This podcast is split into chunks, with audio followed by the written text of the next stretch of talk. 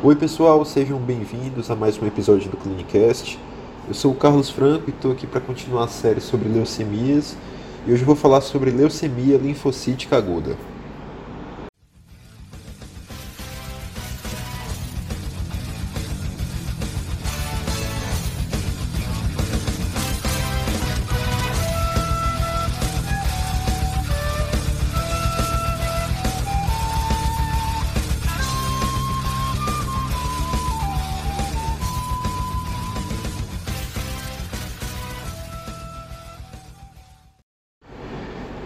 Particularmente acho muito desafiador falar de temas relacionados à oncologia, primeiro porque eu sou um entusiasta da área e é muita pesquisa sendo feita em cima da área, é sempre um novo mecanismo de ação de uma droga que pode ser promissora para o tratamento de algum câncer específico, é sempre uma droga que deve deixar de ser usada porque apresenta a longo prazo o risco de induzir um paciente a ter câncer, enfim.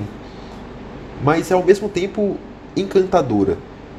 E principalmente porque, independente do estadiamento da doença, do número de linfonodos acometidos, quando o médico está fazendo, por exemplo, uma biópsia, da presença de metástase à distância, é uma doença que tem duas complicações de cara. É como se sempre tivesse, entre aspas, metástase para dois locais, para a mente e para a família. Eu acho que estar preparado para essa complicação emocional do câncer é essencial para o tratamento de qualidade e é necessário, é uma característica necessária do médico. Esse episódio aqui, como um todo, é um esforço do Clinicast para te ajudar a ter competência de tratar o que você pode tratar. Claro que deixar o paciente à mercê e tratar só das condições mentais é papel de outros profissionais da saúde. Então, claro, você tem que ter competência para tratar o que lhe cabe.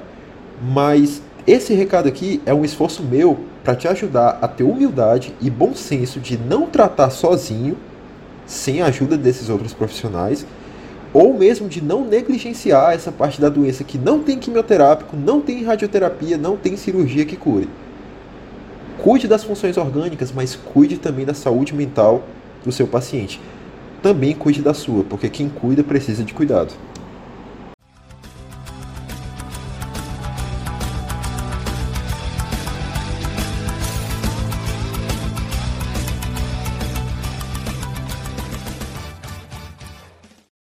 Agora sim, dado esse recado inicial, vamos discutir a doença orgânica. Vamos discutir o que o médico consegue e deve fazer com maestria.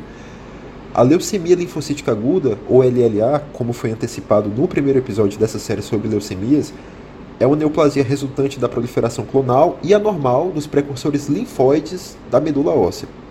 Esses precursores, uma vez que se multiplicam, começam a substituir as células hematopoéticas normais da medula óssea e a infiltrar várias áreas do corpo. Assim, é uma doença rara no mundo, tem uma incidência de aproximadamente 3 casos para cada 100 mil habitantes. Mas é interessante discutir esse dado da incidência porque a LLA é uma doença com distribuição trimodal. Ela comete em níveis diferentes as diferentes idades. O primeiro pico dessa distribuição trimodal é na infância. A incidência é alta até os 15 anos de idade, mas o pico mesmo acontece entre 3 e 5 anos de idade, na faixa aí de 5,3 casos para cada 100 mil habitantes. Esse dado é o que faz a LLA ter aquela famosa definição de doença neoplásica mais comum da infância. Ela representa aí 30% dos cânceres nessa faixa etária. As leucemias crônicas, por exemplo, muito comuns nos adultos, representam em torno de 1% somente nos casos de crianças. O segundo pico acontece entre os 35 e os 39 anos e o último acontece após os 60 mais especificamente dos 80 aos 84, claro, nos países com as expectativas de vida mais altas. E como é que essa doença surge? Qual é a etiologia da doença? Melhor perguntando, o que, que causa a doença? Aí vem aquela resposta que o estudante detesta. A causa é indeterminada.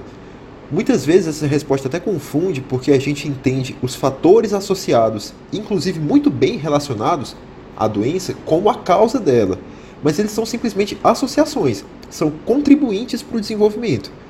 Então, o fato de um paciente ter contato com uma coisa ou ter algum tipo de alteração genética contribui sim, mas não é a causa única, porque uma pessoa pode ter aquela alteração, pode ter aquele contato, outra pessoa pode ter aquela alteração e contato igual ao primeiro paciente e não desenvolver. São associações, são muito bem definidas, mas não são a causa. A causa é indeterminada. É uma doença multifatorial como qualquer câncer. E o primeiro desses fatores associados é o contato com agentes químicos, benzeno, agrotóxicos, tintas, solventes. Segundo, uma associação muito importante, a exposição a radiações ionizantes ou tratamento com quimioterapia por neoplasias prévias. Então, quem já assistiu Mr. Robot lembra que o pai do Elliot morreu porque trabalhava na usina de Washington Township. Foi a exposição à radiação da usina que fez com que ele desenvolvesse leucemia ao longo do tempo e falecesse por conta dela. Mas para quem não está integrado nesse mundo de Mr. Robot ou de outras séries que tenham abordado o tema, as gerações que vieram após as explosões das bombas nucleares em Hiroshima e Nagasaki, como já foi adiantado lá no primeiro episódio, foram comprovadamente relacionadas a níveis maiores de leucemia. Então, a exposição à radiação é sim um fator muito importante. Terceiro, bem interessante, é a associação com infecções virais.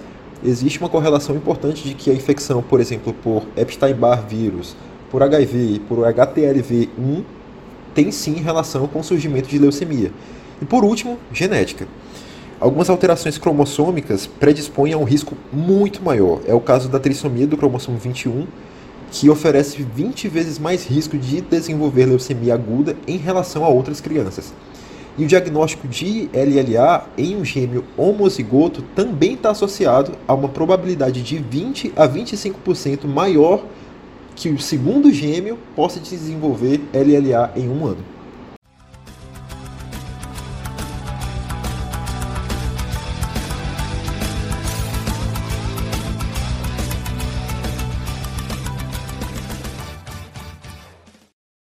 Certo, uma vez exposto a esses fatores, como é que surge a doença? Qual é a fisiopatologia? Não tem muito mistério ou diferença em relação a um processo de oncogênese normal, um processo de oncogênese de outros cânceres. É uma célula que acumula diversas mutações ao longo do tempo e ganha vantagens proliferativas, vantagens adaptativas em relação ao seu microambiente e passa a se multiplicar sem respeitar os mecanismos de supressão os clones anormais infiltram a medula e prejudicam o seu funcionamento. A única diferença, a única particularidade dessa doença é que o clone anormal é um precursor linfóide. Até aí, nada de novo. O interessante, na verdade, por mais abstrato que seja comentar a respeito disso, é pontuar quais são as alterações genéticas mais comuns. A mais prevalente em LLA é a translocação entre os cromossomos 9 e 22, que dá origem ao chamado cromossomo Filadélfia e faz surgir a fusão entre os oncogenes BCR e ABL. O prognóstico dos pacientes com essa citogenética é ruim. E dentro do grupo de pacientes com o cromossomo Filadélfia, a gente ainda pode dividir a LLA em vários subtipos de acordo com as quinases detectadas. Para quem não lembra, são as proteínas intracelulares responsáveis pela fosforilação de outras proteínas. Então, de acordo com essas quinases, dá para subdividir os LLA Filadélfia positivos. E não é intuitivo falar quais são todos esses subtipos, porque senão o episódio vira uma sopa de letrinhas. É via de sinalização da proteína JAK aqui, da proteína RAS ali, da JAK-STAT acolá. Isso assusta e dificulta o entendimento de quem estuda leucemia. Mas na próxima vez que você pegar o livro e encontrar essa parte de classificação dos subtipos, encare como uma grande conquista dos pesquisadores. Vislumbre o fato de que cada via de sinalização apontada como fator associado à leucemia é uma nova oportunidade de tratamento. Um exemplo é que a alta frequência de mutações ativadoras de quinase, como eu acabei de falar, fez com que vários grupos testassem inibidores de tirosina quinase e isso melhorou os resultados de tratamento dos pacientes. É por isso que é importante ter esse entendimento translocações entre cromossomos 4 e 11, em que o oncogênio acometido é o MLL do cromossomo 11, ou translocação entre cromossomos 1 e 19 também conferem mau prognóstico ambas.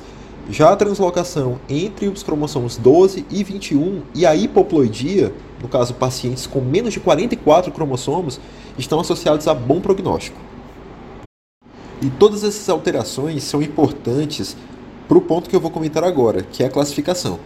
Ela era feita antes com base apenas na morfologia das células leucêmicas. Então, fazia o esfregaço sanguíneo, colocava no microscópio e via a morfologia da célula. A gente não tinha tecnologia suficiente para avaliar, por exemplo, os marcadores celulares ou as alterações cromossômicas. E segundo a classificação franco-americano-britânica, FAB, que era feita a partir de 1976, a leucemia linfocítica aguda podia ser dividida em L1, L2 e L3. A questão é que classificar apenas pela morfologia não expressa tanto valor prognóstico nem correlação clara com os subtipos imunológicos, que hoje a gente já consegue identificar. Então, para tentar correlacionar os dados de prognóstico e os dados biológicos, a OMS criou uma classificação que leva em conta também a imunofenotipagem e as alterações citogenéticas, essas que eu estava discutindo agora há pouco, essas alterações cromossômicas. E a classificação da OMS é dividida em LLA de precursores das células B, a mais comum na infância, e LLA de precursores das células T, em torno de 20% dos casos, cada uma delas com as suas subdivisões.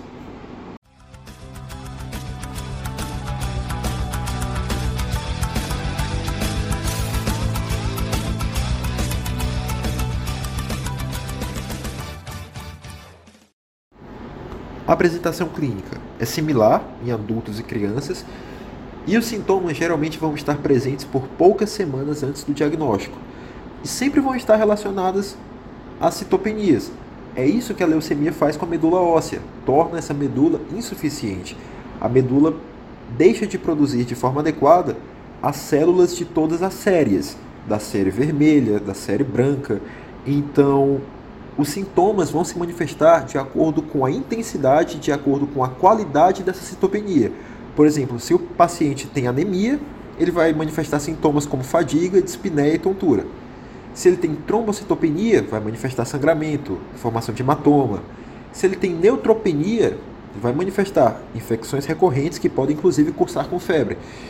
E essa neutropenia, inclusive, é considerada crítica quando o número de neutrófilos é inferior a 500 neutrófilos por milímetro cúbico tem um sintoma não relacionado diretamente à citopenia, mas sim à erosão óssea e ao envolvimento do periósteo, que é a dor óssea.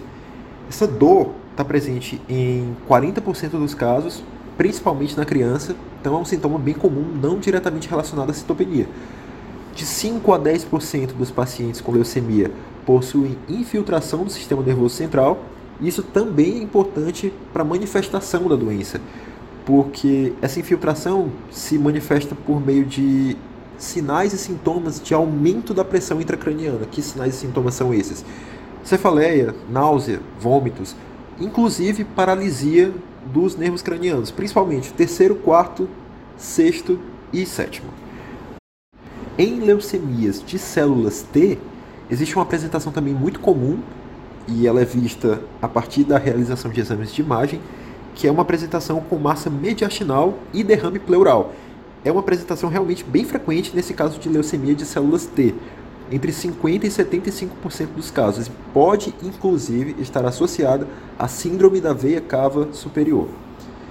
Então, além dos sinais, além dos sintomas, o que, que o médico percebe a partir da realização do exame físico? Possível perceber quimoses, petequias, linfadenopatia, hepatoesplenomegalia, massas abdominais, massas testiculares, esse ponto muito importante, aumento renal e infiltrações na pele. Como eu estava comentando, é né, bem importante esse envolvimento testicular, porque junto com o sistema nervoso central, esses dois locais, testículo, sistema nervoso central, são considerados, entre aspas, santuários da doença, porque são locais bem frequentes de recaídas.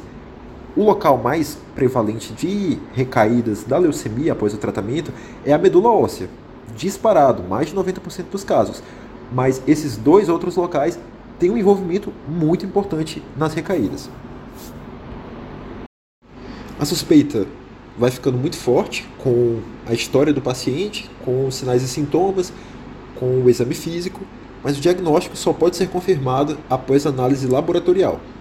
O hemograma é um pilar essencial, óbvio, está alterado em mais de 80% dos casos, felizmente, então a suspeita se eleva muito com a análise do hemograma e vai mostrar exatamente aquelas citopenias das quais eu estava falando há pouco.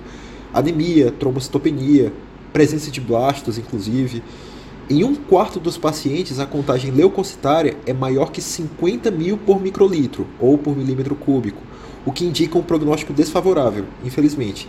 Quando a contagem está acima de 100 mil, o paciente pode desenvolver sinais e sintomas de falência orgânica, o que constitui uma emergência oncológica denominada síndrome de leucostasia. É necessário também avaliar o perfil metabólico completo, então pede-se eletrólito sérico, perfis renal e hepático, ácido úrico sérico e desidrogenase lática. Essas dosagens, quando tem resultados elevados, podem indicar síndrome da lise tumoral. Essa síndrome é basicamente precipitada ou agravada pelo tratamento quimioterápico. Esse tratamento é bem intensivo, destrói maciçamente as células leucêmicas e faz aumentar o nível desses eletrólitos e do ácido úrico. Agora, o que vai possibilitar fechar o diagnóstico é o estudo da medula óssea a partir do aspirado. É assim que se consegue fazer análise tanto fenotípica, quanto histoquímica, quanto citogenética. A medula é hipercelular e a presença de 20% de linfoblastos é o que fecha o diagnóstico de LLA. Para pacientes com sinais e sintomas importantes e não relacionados a citopenias, como eu já havia comentado, podem ser feitos os estudos de imagem. Eles geralmente revelam essas massas mediastinais em 5 a 10% dos casos totais e, como eu já adiantei, 50 a 75% dos casos de leucemias relacionadas às células T. Nos casos de sinais neurológicos, pode-se lançar mão de TC e de ressonância magnética de crânio para descartar envolvimento meníngeo ou sangramento, além de se fazer punção lombar. Essa punção identifica as células leucêmicas, o que fecha o diagnóstico de envolvimento do sistema nervoso central, mas caso as células leucêmicas não estejam presentes, a identificação de beta-2 microglobulina é sensível o suficiente para identificar acometimento meníngeo. Só é possível fazer essa punção lombar quando a contagem plaquetária é maior que 50 mil por milímetro cúbico e na ausência de coagulopatia. Aí, após o diagnóstico definitivo, podem ser feitos alguns exames complementares, como sorologia para HIV, hepatite B, hepatite C, HTLV, citomegalovírus, Epstein-Barr, Chagas e sífilis. Como eu já havia adiantado, algumas infecções estão implicadas como etiologias da leucemia.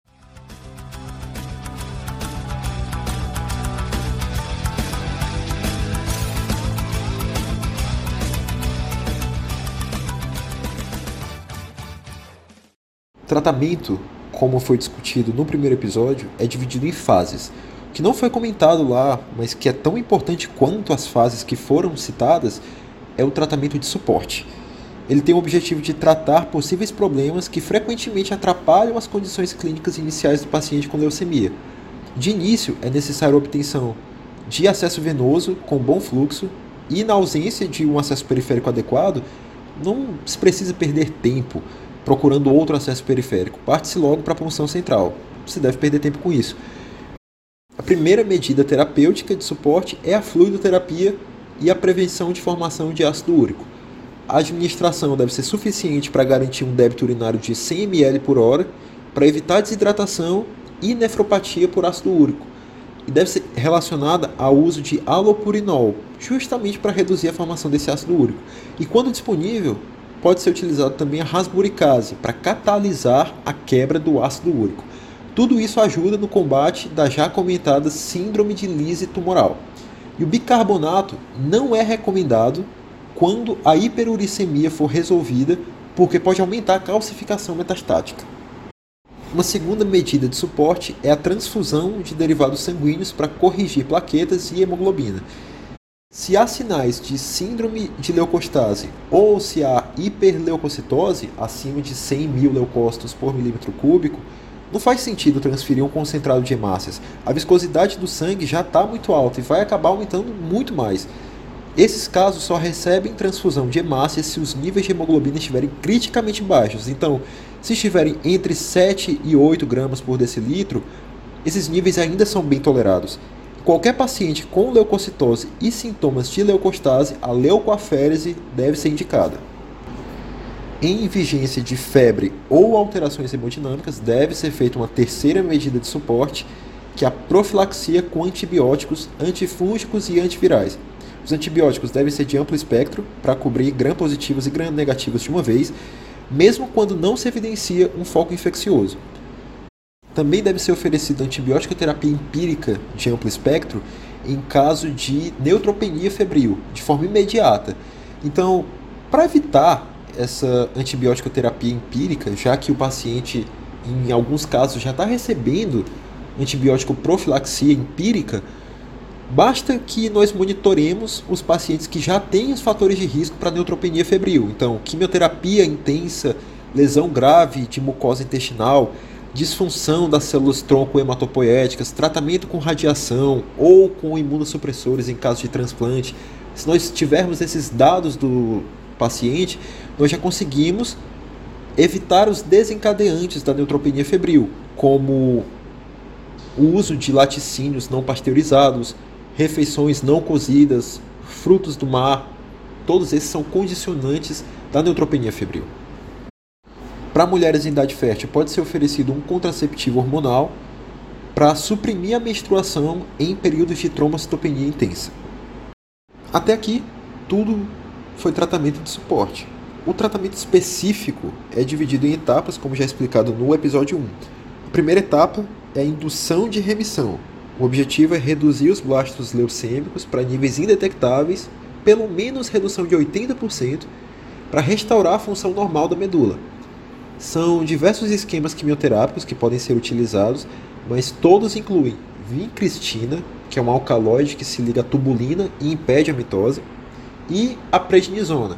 E a maioria acrescenta a L-asparaginase e ou a daunorubicina e ou a ciclofosfamida, administradas em um período de 3 a 4 semanas.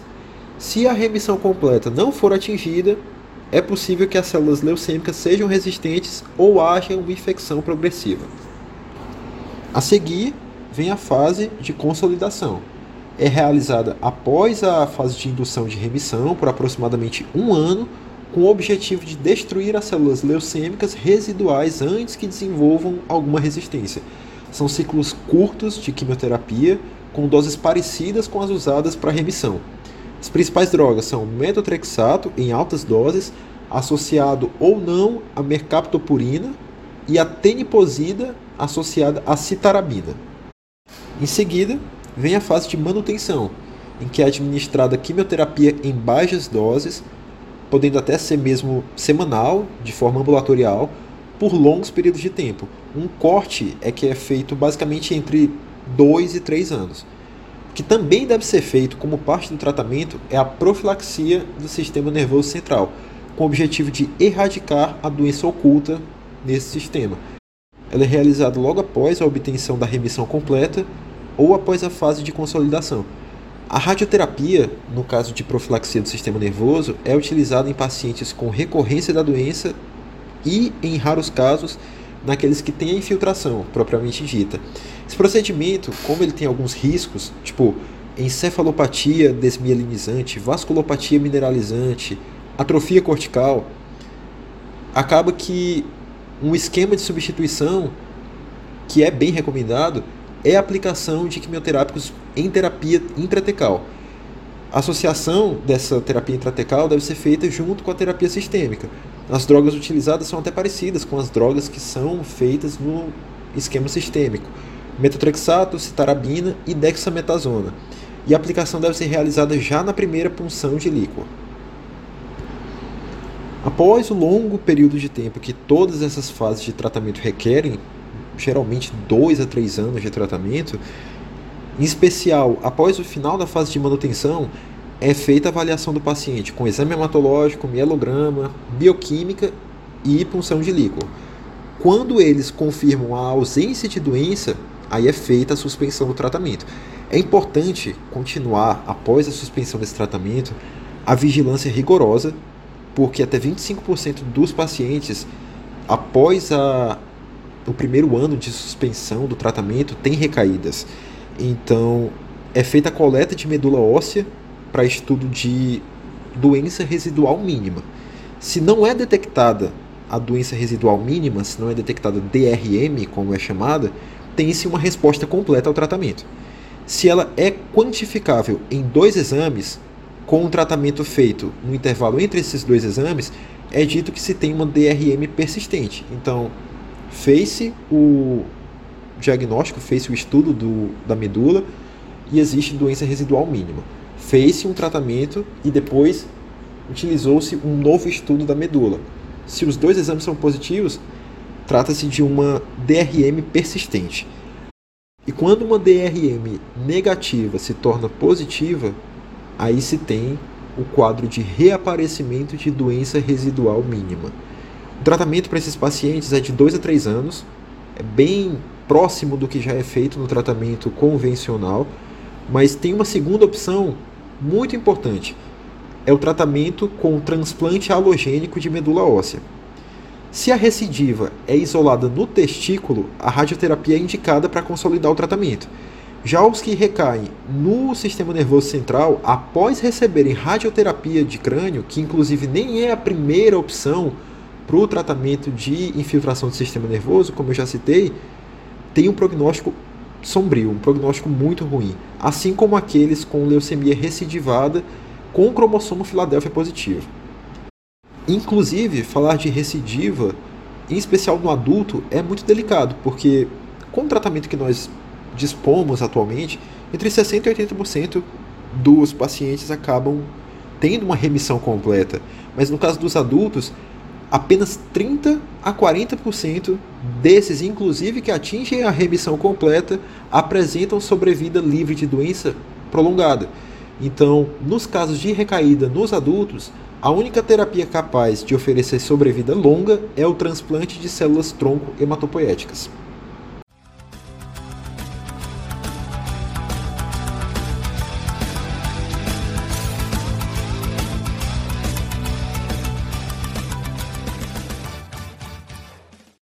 Por ser uma doença de diagnóstico tão difícil, tanto para o paciente quanto para a família, por ser desgastante o tempo de tratamento, é importante que o médico tenha a percepção de que encaminhar o paciente e os cuidadores, família ou não, para psicoterapia é de extrema valia. Então espero que esse episódio tenha te ajudado a desenvolver as habilidades necessárias para tratar de forma correta a doença do paciente, mas tenha te feito também abrir os olhos de que não dá para um médico tratar sozinho uma doença como essa porque ela envolve fatores psicológicos, fatores sociais muito importantes. Eu agradeço que você tenha ouvido até aqui, siga as nossas redes sociais e obrigado. Até a próxima.